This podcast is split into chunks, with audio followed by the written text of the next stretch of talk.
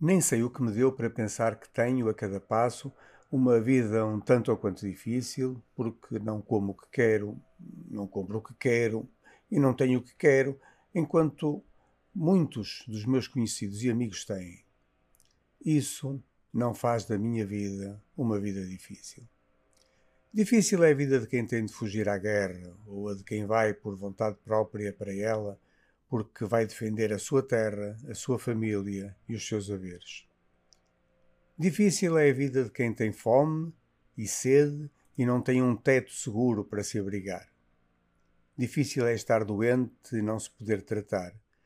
Difícil é a vida atual dos ucranianos, que vivem todas as dificuldades que antes enumerei, todas ao mesmo tempo, acrescidas da insegurança de quem se vê impotente para travar ataques assassinos de um país que os quer subjugar pela destruição, pela fome e pelo desespero.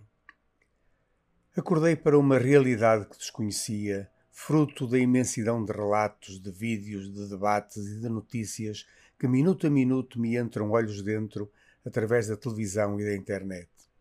Hoje faço-me perguntas para as quais não tenho respostas. Acordei para uma realidade que não conhecia e me impressionou ainda mais por se passar na Europa, por conhecer pessoalmente um ou outro ucraniano e muitos outros por via indireta.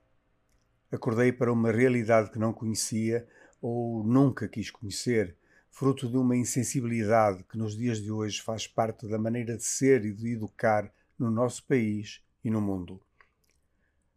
Acordei para uma realidade que não conhecia e sinto-me envergonhado por só o ter feito agora.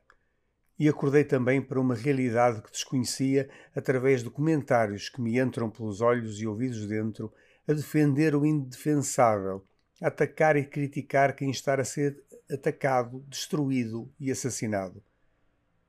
Como é possível haver quem defenda o que se está a passar e viva comodamente a sua vida reles e abjeta no nosso país? Por causa do que leio nos comentários das redes sociais e apesar de cada um ter direito à sua opinião, estou a pensar seriamente em desamigar uns quantos.